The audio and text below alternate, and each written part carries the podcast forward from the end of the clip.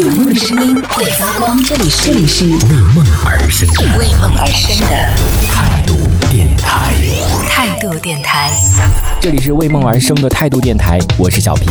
有一个叫什么社区团购会这样的一个东西，我不知道你们有没有接触过，我是没有接触过。但是我最近我的同学他老妈好像在搞什么团购的这种东西，然后又拉群，真的是从小一起长大的这种好朋友，就没办法逃避帮忙嘛。然后他就说，就是你们进那个群，就什么都不用买，也不用说话，干嘛的，就进去就好了。结果我看了一下，就进去大概有一百六十多个人吧。我想谁会在这上面买东西啊？他每天在那上面发，比如说是那个剪刀，他会写的很好，比如说可以剪那个鸡啊、鸭啊，剪各种啊肉啊，什么都能剪。然后呢还很多用，然后又可以开啤酒啤酒瓶啊，然后又可以那个拆那个筷快递啊，然后又可以干嘛？就反正好几样功能。然后比如说四十九块钱可以买两把，就他说你在市面上四十九块钱的剪刀根本没有这些功能，就只很普通的功能，看着可能挺好的，但是你知道我就不喜欢在这上面买，我就不愿意在这上面买。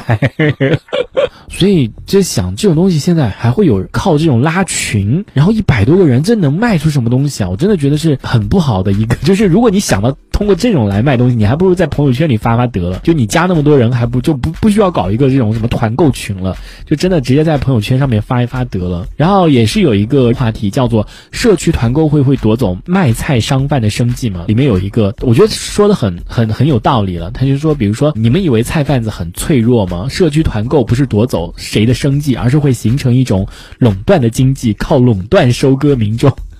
比如说，滴滴夺走了出租车司机的生计了没有？就以前的出租车司机去哪里了？对呀，我看到这句话的时候，我就想，真的，曾经那个滴滴这个平台出现的时候，我就想，天呐，出租车的那个司机真的要要要倒霉了，要倒闭了。我就以我自己来说，我真的是很长很长时间没有打过那个出租了。一般的话，现在可能出门就直接就滴滴了，就是真的是属于一个用户粘性了。就真的以前，比如说搞那么多的补贴啊，这真的这个手段真的很厉害。一开始猛的砸钱，砸钱进去，让你对这个东西产生了粘性，让你一出门就知道是滴滴，形成了一种固定的条件反射。所以你现在出门不会再说 taxi，你会说滴滴。对，所以就是这，你看，就是给你粘上你了，就你粘上它了，就甩都甩不掉了，就粘上它了。我是真的很久很久都没有坐过那个出租车了，但是他们并没有没有消失啊。你在我那天晚上大概十二点多的时候出门，想出去买个吃的。然后还是会看到很多的那种出租车的司机跑到十二点了，他们会在固定，你知道某一个店那边全部都是那个出租车的司机在那边吃饭。你看他们还还能够工作到那么晚，还是有他们的生意，还是会有人在用这个出租的，他们并没有倒闭，就也没有那那么那么严重了，还是会有了，对不对？不然的话，人家那个就早就不做这一行了，都都做滴滴算了。但是你说对他们的冲击肯定是有，就以前可能。拒载啊，或者怎么样的，就比较拽呀那种，尤其是火车站一出来啊，或者哪个地方一出来啊，尤其下雨天啊，真的以前好多这种问题，就是你可能多问他两句，就是你去不去那个，他可能就走了。突然看到这个新闻，然后也是想想，现在会滋生出很多一些购物啊，或者怎么样的一些新的一些方式。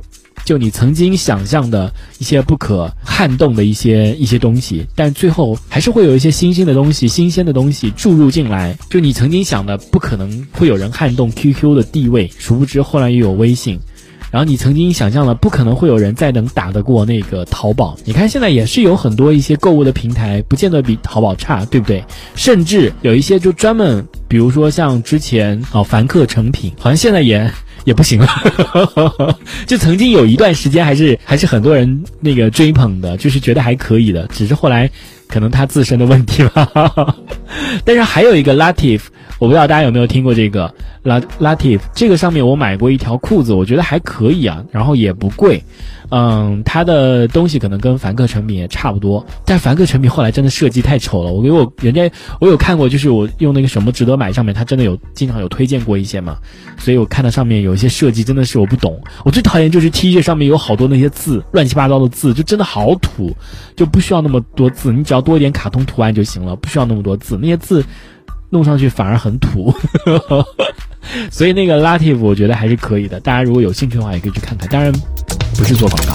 这一小节我们暂时先聊到这里。喜欢我们节目的朋友，别忘了订阅关注，评论区里的精彩留言更有机会被主播翻牌，在节目中进行播出。这里是为梦而生的态度电台，我是小皮，我们下次接着聊。哦，态度电台。